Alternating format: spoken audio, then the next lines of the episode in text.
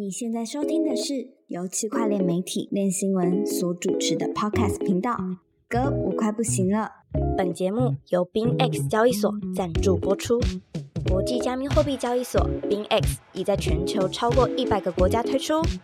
拥有超过五百万名用户，全台交易量第一，提供现货、衍生品、跟单及网格交易。现在加入 BinX，立即享有最高五千美元的新手福利。嗨，欢迎收听这一集的歌，我还不行了。我是韦德，我是 Jim，呃，我是伊嘎。好的，今天来，今天就是突然抓了一个这个张一佳，就是哎，把你本名讲出来了，伊嘎，他他就是一个现在就是在练新闻打工，然后陪我们聊天的一个可爱的大学生。对，这次为什么会找他来呢？就是因为我们第一个主题其实就会谈一下这个预测市场 Poly Market 的事情。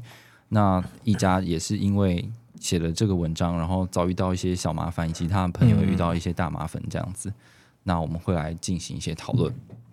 好，哎，俊哥，我们来报一下这币价好了。现在币价是怎么样啊？今天是一月的十八号，嗯，然后比特币好像维持在四万三左右。差不多，嗯，现在已经跌破四万三，在四二七百多这样子，然后以太币是在两千五百块，其实是一个起起伏伏的阶段，好像没有什么太大的东西。自从比特币 ETF 出来之后，它好像就没有太大的这个波动，好像是，然后以太就突然也停止成长了，很短期的拉了一波就停了。对，然后呃。总统大选是台湾总统大选是一月的几号啊？十三号，十三号结束，然后呃，就有一个结果。那有几家欢乐几家愁，但是在这件这个总统大选之前呢，正式投票之前呢，其实在币圈也闹了蛮大的风波，就是关于这个预测市场 Poly Market，它是一个预测事件的平台，然后你可以在上面去。发起很多不同的事件，比如说，嗯，比如说这呃，发生在台湾发生这件事情，就是说这个呃，二零二四的台湾总统大选当选人会是谁？那当然就是有这个三组候选人的选项啦。那当然，他还有其他的可能跟政治啊、经济啊，或者像是币圈有关系的这种比特币 ETF 啊、以太坊 ETF 啊，这些都是他会去让大家可以去下注预测的一个平台。嗯，其实是蛮多元的，对啊，运动应该也占蛮大一部分的。是，但在台湾呢，就在选前发生了一件事情，张一家是什么事情？哦，就是因为他有开一个，就是他最早是开了一个呃交易队，叫做就是呃赖清德会不会赢得二零二四年的台湾总统大选？嗯，那他有两个方向嘛，就是 yes 跟 no 这样子，然后。因为 Poly Market 它的机制其实跟一般的就是这种预测平台或者是其他的不太一样，就是它采用的是叫做同注分采制，就是它是让呃下注预测正确的人来分走，就是预测失败的人的的钱这样，所以呢就变成说它上面的所谓的不管讲赔率或是价格，其实是由参与者制定的，不是由平台制定的，所以它透过这种方式其实把。呃，过往可能大家所说的，不管是赌盘还是预测事件的平台，做成呃类去中心化这样子。嗯，那这件事情听起来是呃有一点灰色地带，但是又还算是中性的一个东西。在台湾发生了什么事情？哦，就是呃，因为选举前嘛，然后反正就是呃，基本上就是这这一次其实选举前蛮多，就是剪掉也都很认真在查，就是相关的。不管包含就是贿选啊，或者是就是选举赌盘的东西这样子，然后 Poly Market 算是一个其中一个被盯上的一个一个标的，这样。OK，所以我们可以看到，就是其实呃，当然过去台湾经历过这么多选举，一直都有所谓的选举赌盘的出出现啦。那呃，但是这一次呢，据说也不是第一次啦，就是有去抓这种用虚拟货币来做呃。选举相关的赌注的事情，那就被盯上了。所以其实呃，检警就是有逮捕了蛮多的人，然后他们就是用这个虚拟货币去赌，说到底谁会当选。张一佳，你的朋友也是其中一个，对不对？哦，对啊，就是我写报道的时候，其实有就是访问到我一位朋友这样子，然后呃，就是呃，基本上就是检警的部分，就是用所谓的就是呃总统、副总统选举罢免法的第八十八之一条嗯这样。那内容其实就是有提到说，就是你如果以不管是财啊或是武进行一个就是不确定事件的相对性、相对性的一个博弈，就算是赌博这样子。所以嗯不管你是使用加密货币，然后不管你是用哪一种方式进行这个博弈的动作，其他都算是广义上的一种赌博这样子。然后嗯呃，又因为就是 Poly Market 它的性质，它其实是同住分彩制嘛，嗯就等于说它还会涉及另外一个问题，就是呃，这其实这其实有点有一点点的 tricky，但是反正就是它会有个问题，就是说举举个例子来讲，例如说假设今天只有 A 跟 B 两个候选人好了，那是不是下 A 的人会赢走所有下 B 的人的钱，然后下 B 的会赢走所有下 A 的人的钱嘛？就如果 B 发 B 当选或者 A 当选的话，但 今天会有个问题是，假设我今天花了一笔钱去买 A 当选这回事，我不只是赌博，同时其实发生另外一件事情是，当我买了 A 当选，因为同注分财制的关系，所以下注 B 的人的赔率其实会变好嘛，嗯所以就吸引了就是寻觅报酬或者是寻觅寻觅机会的资金会跑进来下注 B，那就会导致说，其实我下注 A 这回事，其实是某种程度上的在帮 B 买票，而且我还会有个好处是，如果 A 没有 A 如果真的当选了的话，我还可以赚钱。嗯哼那如果 B 当选，我就达成我要买票的行动了嘛。所以这种这种盘其实是更容易被，就是更容易有影响选举的疑虑，这样子。嗯哼嗯，其实我觉得的确在机制上面是会有这样引导，会有这样的引导动机啦。但是因为它整个资金规模真的是太小了，而且事实上，如果你真的要能够严重的干预选举的话，你可能是要台湾的很多很多人都参与这个赌盘，才有可能去呃发生一些影响了。但是我我觉得，我觉得就是这些法律的规定也不是按照说你的影响程度而而去而去执法的，而是当这个行为一发生，就是他甚至警警察就检警不需要去研究说哦，你你这一个赌盘的机制是如何如何，所以它有可能进而影响到选举，所以我们来逮捕调查你，而是这个行为这个。设的这个局的本身，它就已经违反，它就已经涉及赌博罪了嘛？那而且它又是跟选举主题相关的，所以即便你只是很单纯的哦，我就去我就去买我的支持者的这个注，呃呃下注财经的话，它都是构成这个透过呃选举来干，透过赌博来干预选举的这个内容了，对啊，所以伊嘎这个朋友最后是受到怎样的处罚呢？哦，就是一开始其实就是因为他这个其实就是还是有，就是一开始其实是三位刑警，就是其实是有跑进他家，然后就是去问他相关的事情，然后有做了一个笔录这样子。然后后来就是因为最早的第一波的这个 Poly Market 的这个就是侦查，其实是由就是云林地检署去去做查查的，就是一个侦查动作这样子。所以后来我这位朋友就是他其实有被。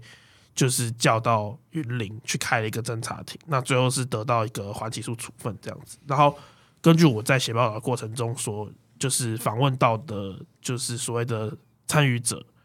呃，基本上他们都是被没收赌金之外，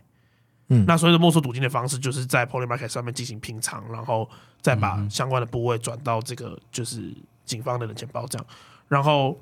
通常都有在 那 gas fee 要谁来付？你自己付，自己负担啊？Gas B 是 Poly Market 会付啊。哦，OK OK 对，因为你在上面转转出来，Poly Market 会付。OK，然后，然后那个就是另外，通常都会再被加加罚一笔，就是作为还起诉的条件的一笔罚款。这样，那罚款通常是跟下注金额等。同。应该不是，应该不是 Poly Market 付啊，只是你你你是做你是发起 transaction 的人，那个那个内你扣啊，对啊，那个那个还是会你来付啊，反正就多了一个成本，然后呃，他要你把，总之检警就是要要这个参与者把钱给转出来，然后你第一个就是你必须要停止这一个参与的行为，马上第二个是平仓吗？马上平仓。对啊，啊没有在扣押的时候平仓。哦，然后而且你还要再缴纳罚金，这样吗？呃，它有点不太算是罚金，它是算是就是叫做缴库，嗯哼，然后这个缴库是作为一个就是还起诉的一个条件，这样子，哦有点像认罪协商。OK，那你那个朋友是缴了多少钱呢、哦，他是下了一千六百 U，所以他应该是缴五万块哇，左右。那那整整个赌盘是规模大概多大？呃，其实就是呃，到选举前几天，它的整个赌盘规模大概是一百七十万 U 嗯哼左右。但是呢，其实在我前面在就在追这个新闻的时候，大概前三十几位被大概有六七个地检署所侦查到的，就是的的当事人们，嗯最大的就是我朋友，就是一千六百 U 的部分。哦，但是到最后就是选举前两天，其实他们有查到一个，就是由苗栗地检署有查到一笔，就是有十六个人他们共同下注了一百万 U，、哦，所以这一百万 U 其实占据了整个整个赌盘或者说整个交易队的百分之五十到六十，嗯哼，所以这部分他们可能就真的有可能是可以透过，因为他这样他们这样就有点像造市商了嘛，所以他们其实是有可能可以操纵，就是这个交易队的价格，然后进而很有可能间接的影响到选举。嗯哼，嗯哼，所以就是其实他有两次逮逮捕行动，一次的话就是你朋友的，那时候的规模其实还蛮小的，我记得那时候就大概就是几千 U 的一个规模。可是，在这个逮捕消息出来之后呢，还是有人就是以身试法，就是用比较大大的金额去去下注这样子。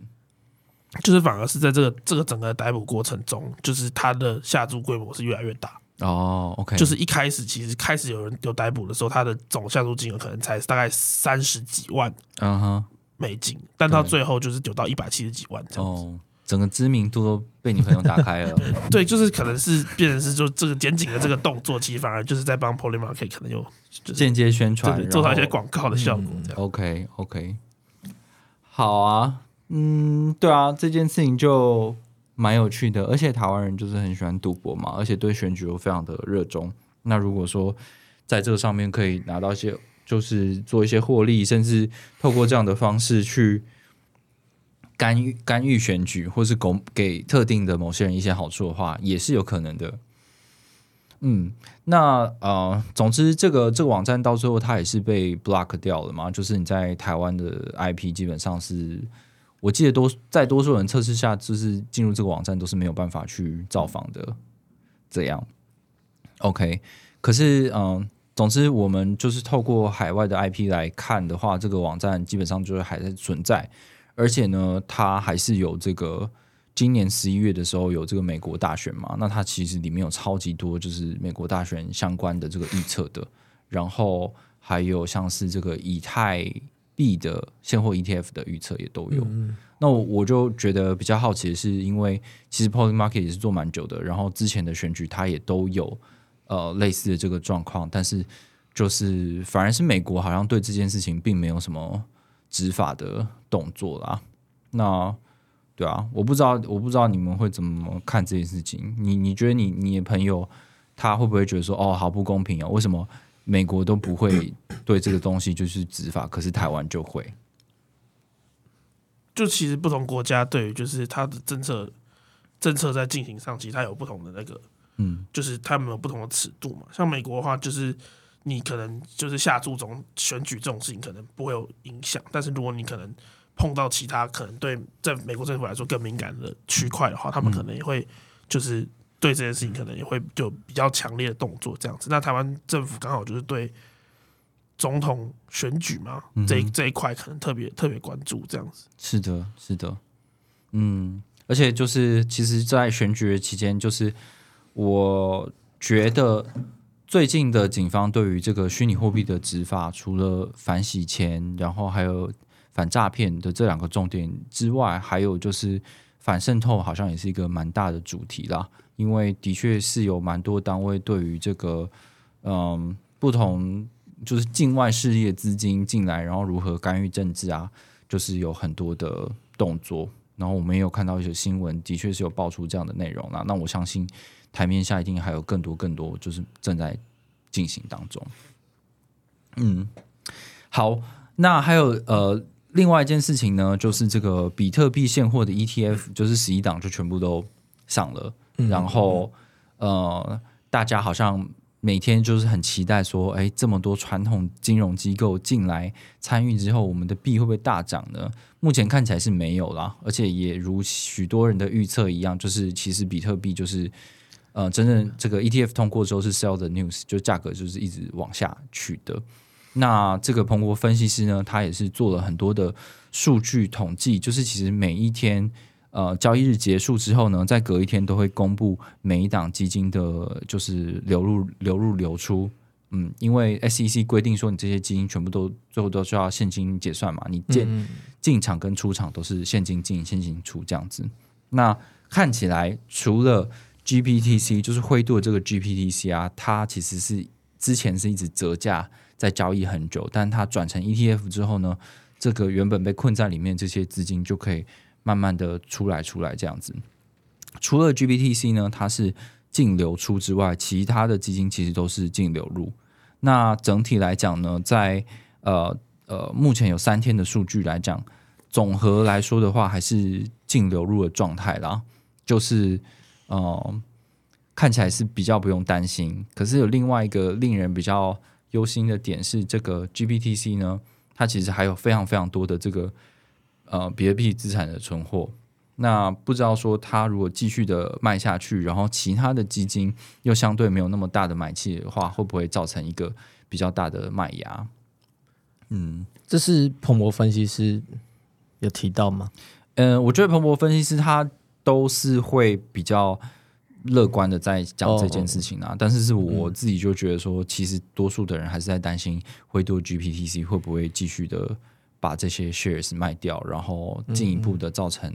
呃比特币市场的向下挤压这样子。因为我觉得从数据上看起来，的确到了第三天，其他的买气就是有减弱的一个现象。嗯嗯嗯，但是彭博的那个分析师他是说，GPTC 它现在的那个折价就是负溢价已经慢慢缩缩短了。这这也是很神奇的地方，嗯。就是它一直呈现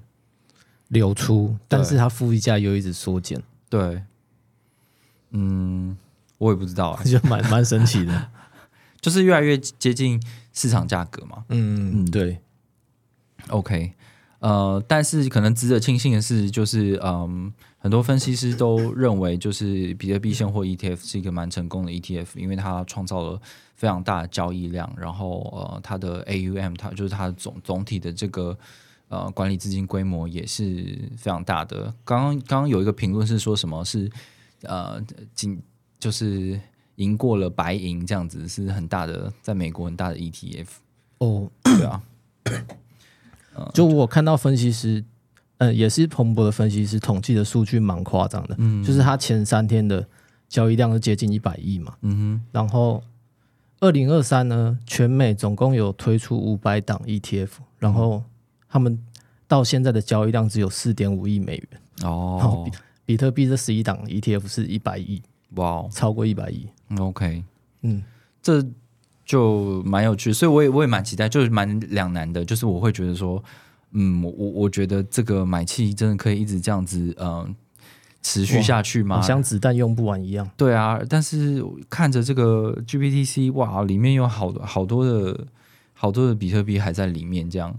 然后就觉得到那它到底会怎么走呢？然后，嗯，最近选举也有很多那个美国的朋友回来，然后他们就也也会问说，哎，你最近可不可以买比特币啊？就是他们也是因为看到这个比特币 ETF 的新闻，然后才开始就是去思考这件事情。为了把这看成一种 触顶的指标吗？就圈外的朋友在问，可是，对啊，的确是啊，包含最近也有什么什么吴淡如，他觉得他就哦对对是对赚他他他的资产就是他投的这个比特币跟以太币的定投，让他赚了呃，可能总计是八十 percent 左右的获利嘛，这样，对啊，嗯，是不是触点指标？我觉得好像也还好，因为。如果那样子的话，同步应该我们在加密市场里面会觉得很乐观，就是币会一直往上涨。但是我觉得目前的状态来讲，就并没有让我觉得很乐观啊。就我就不觉得我们现在的状况是乐观到可以影响到圈外的人，尤其是大家都认为说第一季的可能三月会有一波比较大的回调，这样子。嗯嗯嗯，好。毕，竟吴淡如也说了，就是嗯。比特币学理上是不会成功的，哦，对对，所以就表示应该还没有到顶。哦，你说还没有完全说服他，是不是？就如果他也被说服，就表示顶应该差不多了。哦，好的，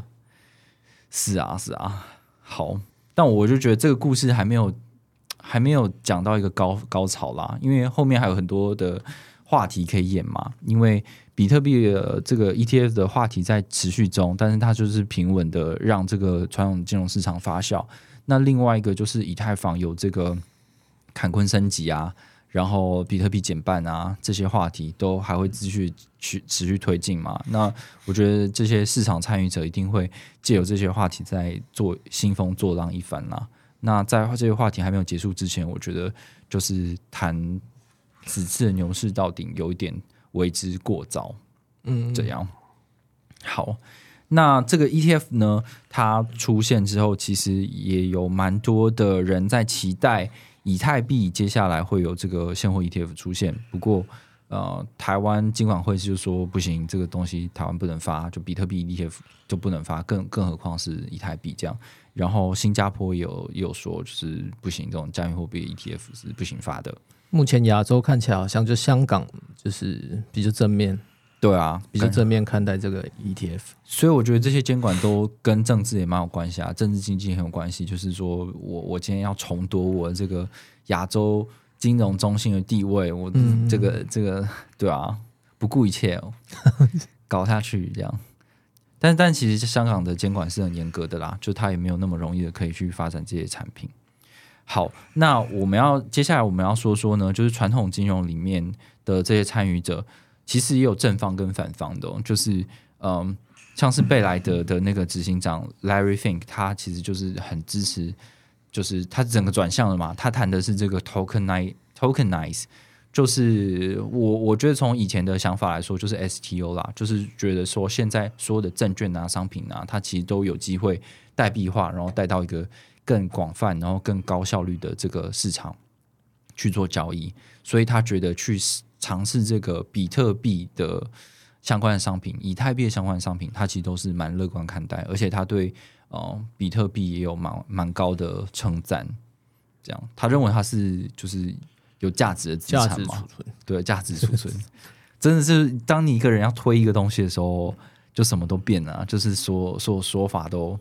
会变得好像他他很 bullish 这样子，感觉好像币圈人一样。这个交易量那么高，对啊，也是赚蛮多的赚，翻了啊！对啊，这样算下来也是真的蛮高的。对，诶，好，然后还有什么？反方的话呢，有那个反方代表反方代表就是这个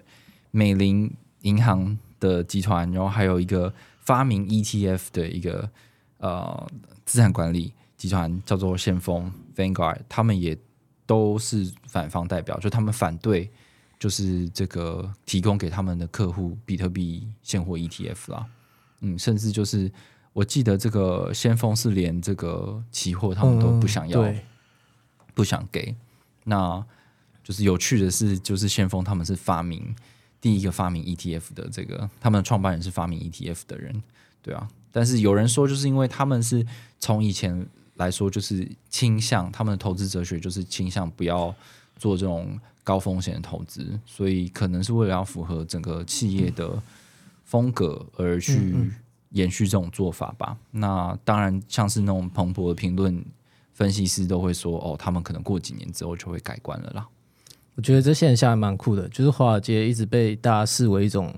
呃见钱眼开的一些机构嘛，嗯但是他们这个这个 ETF 三三天交易量接近一百亿，但是先锋、美林他们都不想玩，对还是觉得这个东西有风险，然后就宁愿不赚这个钱，嗯。我，觉得蛮酷的。是啊，是啊，嗯，所以就是要要对啊，我觉得我觉得华尔街还是有分，就是这种新旧势力吧，或者是、哦哦。对啊，他们的投资风格不一样。这算比较老派的。我其实我也知道。所以先锋现在不是先锋了吗？先锋不是先锋，是老先锋。就是，但他们他们不是一直在提倡说，就是希望投资人可以透过购买他们的商品来让自己的投资组合是扩及到全世界的所有金融产品嘛？哦，对啊，那大家知道这个逻辑，就算就算就算比特币最后会失败，但你也应该要配置比特币啊。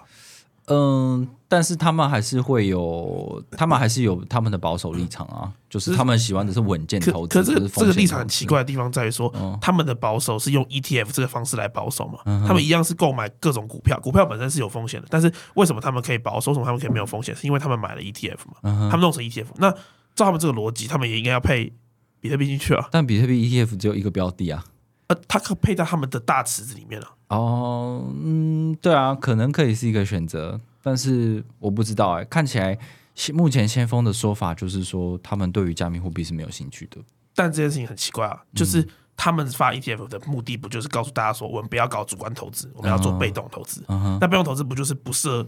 不不预设评价嘛？所以你不是应该还是得买一一趴或两趴的 BTC 吗？可以、啊可以理解一嘎意思。或许过几年他们就会这么开始从配置一点点开始吧。对啊，也是有可能的。嗯，好，那我们再讲一个反方大魔王，从以前红到现在的这个 J P Morgan 摩摩根大通的执行长，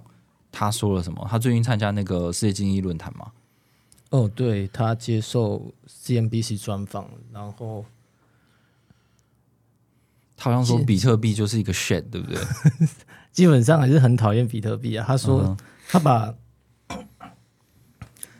他把加密货币分成两种，就是一种是呃有实际应用的，像摩根大通他们有他们有建立自己的联盟链嘛，然后导入智 JPM Coin，对导入智能合约结算、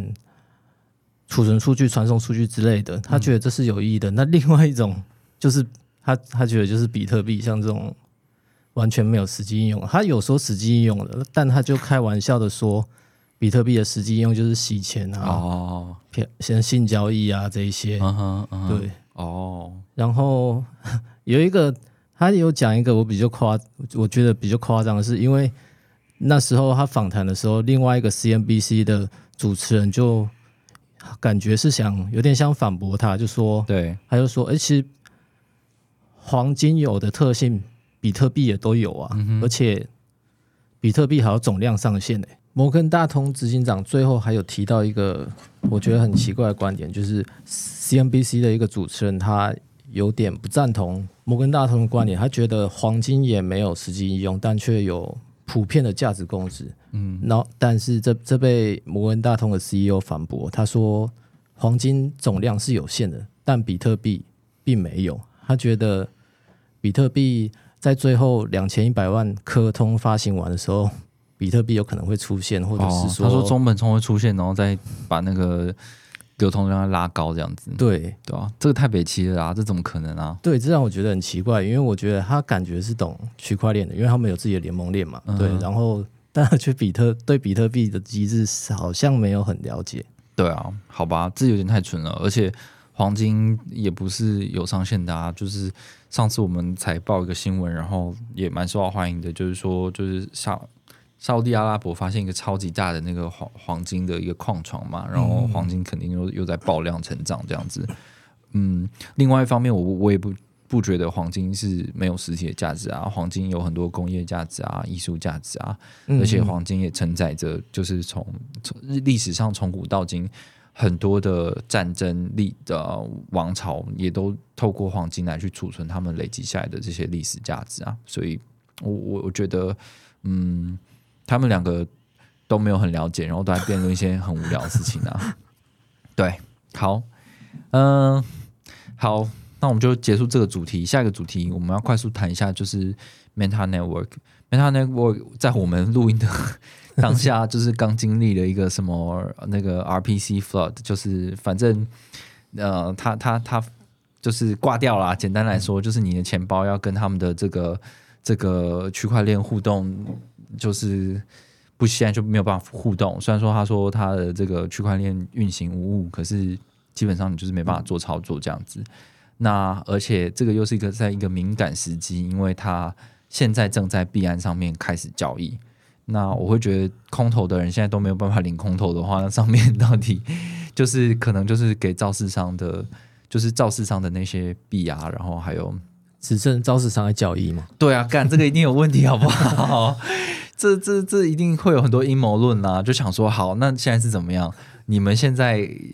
都是你们谈好的人，现在在这边做这个市场，然后你们故意发一个这种什么 RPC 流量过载，然后我没办法，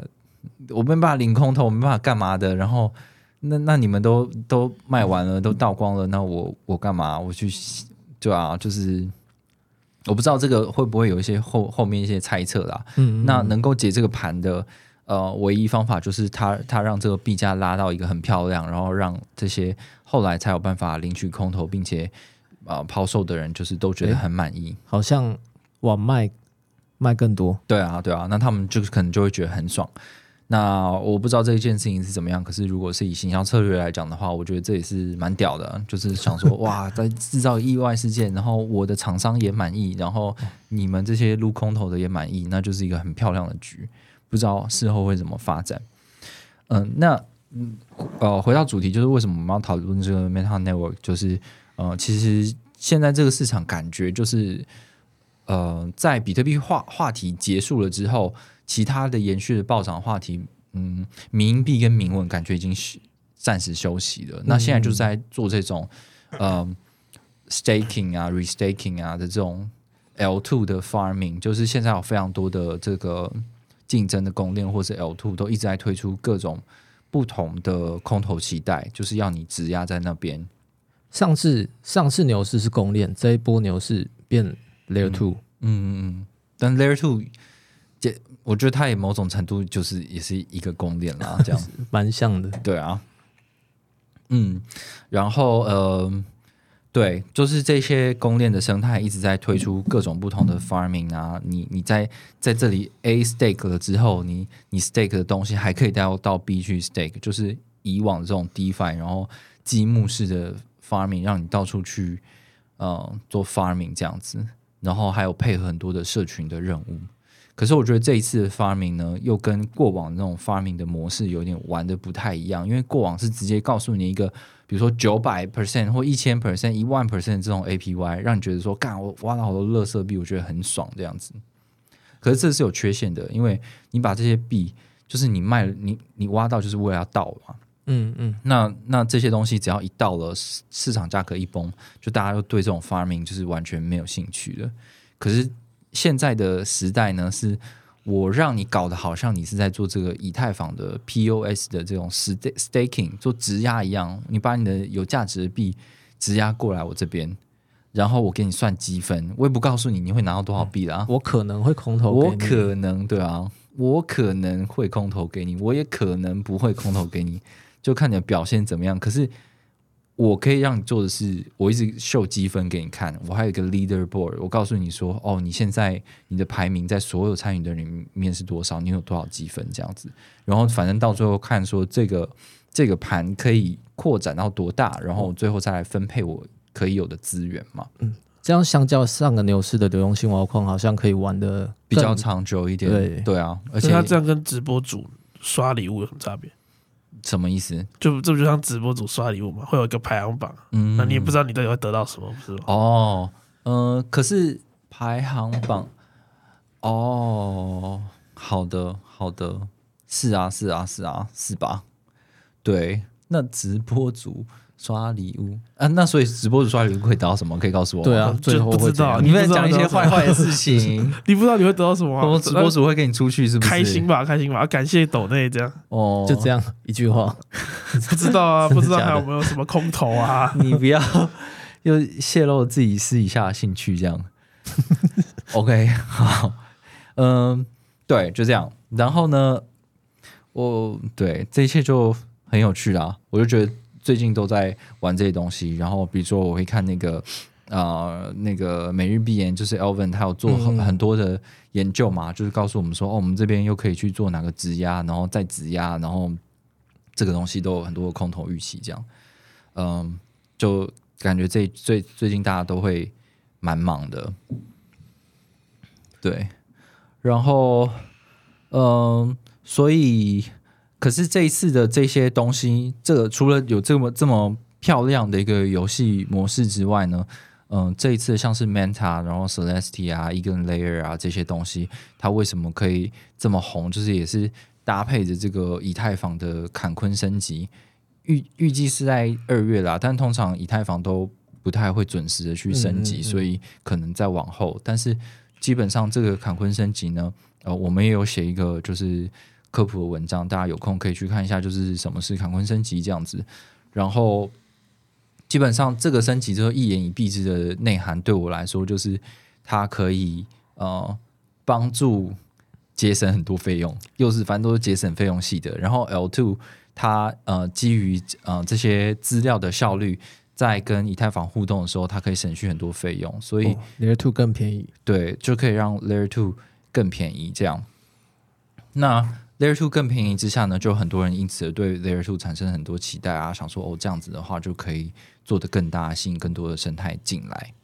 嗯，那这个是在以太坊的政治正确的道路上走的这一条路，就是坎昆升级，然后以太坊的呃以太坊 L two 的效能增加这样子。但是有另外一个是说，像是这个呃像是 Manta 的这种公链，就是它有结合 Celestia，它把这个资料可取取可用层就是坐在呃 Celestia 这边，然后呢，它可以保留这些资料，然后同样提供呃便宜的互动费用，这样做一个 L two 出来，这样的，这是另外一个一个路线。那看起来很多的很多的这个呃近期的这种 staking 等空投生态，就是围绕着这个概念在在走，怎样。可是这件因为这样的风潮呢，也让这个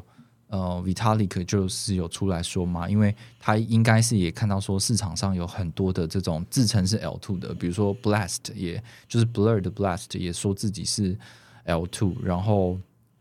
呃各式各样的 L two 出现，所以他也有去定义了说，哦，他觉得 L two 可能有不同的功用，然后不同的分类、不同的安全性的等级这样子。那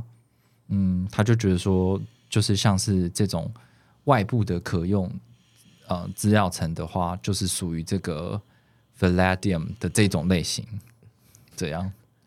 然后，可是 Valadium 在 Vitalik 的那个分类里面，又是属于比较刺激的 L 2哦，它就是有有稍微认可，但是有找一些比较比较低的应用匹配给他们，这样吗？就是觉得说，哦，你可能就是安全性，我觉得他都都都都讲的很委婉，就是说，嗯呃，这种类型的话，就是呃，它适合的应用呢，就是需要的安全性层级没有那么高的东西，对啊，就是 Vitalik 他他的说话艺术就是他不会，他告诉你说，嗯，他把所有的生态里面的东西都包进来，可是他会告诉你说，以他理想状态来说的话，这些事情是有分层级的，嗯嗯嗯，然后你就会发现说，那些不是属于以太坊政治正确的东西，都是属于比较次层级的东西。但是以太坊在走路线是最高层级的东西。嗯嗯对，那 Valadium 就是在它的分类里面是觉得说，哦，这一类型的 L two 呢，它可能适合的应用是这样这样这样。那它的安全性就是安全的需求不是那么高，所以你可以使用这样的东西。那给评级最高的 Layer Two 是哪一种？嗯、就是哎，我要想一下那个那个名称是什么？哎，Roll Up 对啊，就是 roll up，但是就是现在也有它，它连那个 roll up 也也也是有也是有分等级嘛，哦就是有这个呃 stage 零、stage one、stage two 这样子。对啊，就是还有一些什么排序器要去中心化的问题啊等等需要解决。对啊，就是也也是就连这种 OP 啊、ZK 啊，它也是有给它去分出一个等级的啦。对，好，所以就是这样，嗯，本次录音就到此结束，这么突然吗？对啊。不然张一佳帮我们做一个结论，做一个结论，是。必然在拉盘呐、哦，才开始在拉盘是吗？没有？，现在二点二五，哦，好，哎、这哪是结论啊？靠背哦，结论结论就是川普不支持 CPDC，哦，好，我知道，非常的危险。但中前提也是他他要选得上啦。但是根据 Polymarket 的数据，他有百分之四十八的几率当选美国总统。哦，这样子可以大讲特讲了，因为反正美国选举在上面干预选举的话，就不会被抓。哦，对，不过但是因为就是呃，Polymarket 的数据是川普是四十八趴，然后拜登是三十七趴这样子，但是呃，他有另外一个交易队是在分析说民主党跟共和党哪一个党会获胜，那其实是五十五十。哦，所以为什么川普是四十八八？只不过是因为川普基本上是非常高的几率会赢得初选的，但拜登其实拜登也会赢得初选，但是拜登有退选的几率。哦，对，好的，对，哎，好，刚才张一佳讲的也不是个结论啦，但总之就是 最近有很多的人都在做那个二零二四的预测嘛，然后我我觉得目前看起来都还是蛮模糊的啦，基本上就是把去年底曾经炒过的一些概念重新再讲出讲出来，比如说 Deepin 啊，然后比特币生态啊，以太坊 L2，然后 AI 跟区块链的结合、治安监管等等的东西，那就是还是还是很期待接下来的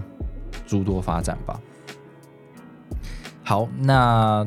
就这样，祝大家预祝大家新年快乐，我们下次再见，拜拜，拜拜。谢谢张一佳，谢谢张一佳。拜拜。